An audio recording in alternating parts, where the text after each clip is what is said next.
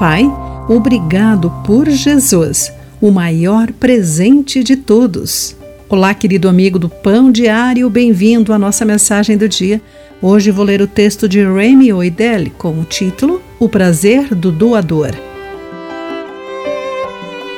Você se lembra dos ioiôs, do Lego e dos cubos mágicos? O que eles têm em comum?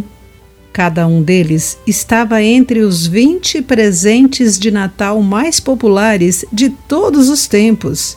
Também estão incluídos na lista outros favoritos como Monopólio, Nintendo Game Boy e Wii. Todos nós nos alegramos em dar presentes no Natal, mas isso não é nada comparado ao prazer de Deus em nos dar o primeiro presente de Natal.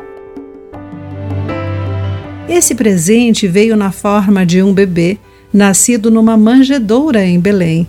Apesar do seu humilde nascimento, a chegada da criança foi proclamada por um anjo que declarou: Não tenham medo, trago boas notícias que darão grande alegria a todo o povo.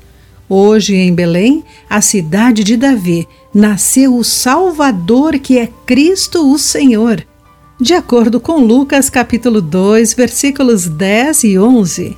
Seguindo essa notícia magnífica, uma hoste celestial apareceu, louvando a Deus e dizendo: Glória a Deus nos mais altos céus e paz na terra àqueles de que Deus se agrada. Neste Natal, aproveite para dar presentes aos seus entes queridos, mas nunca perca de vista o motivo de dar.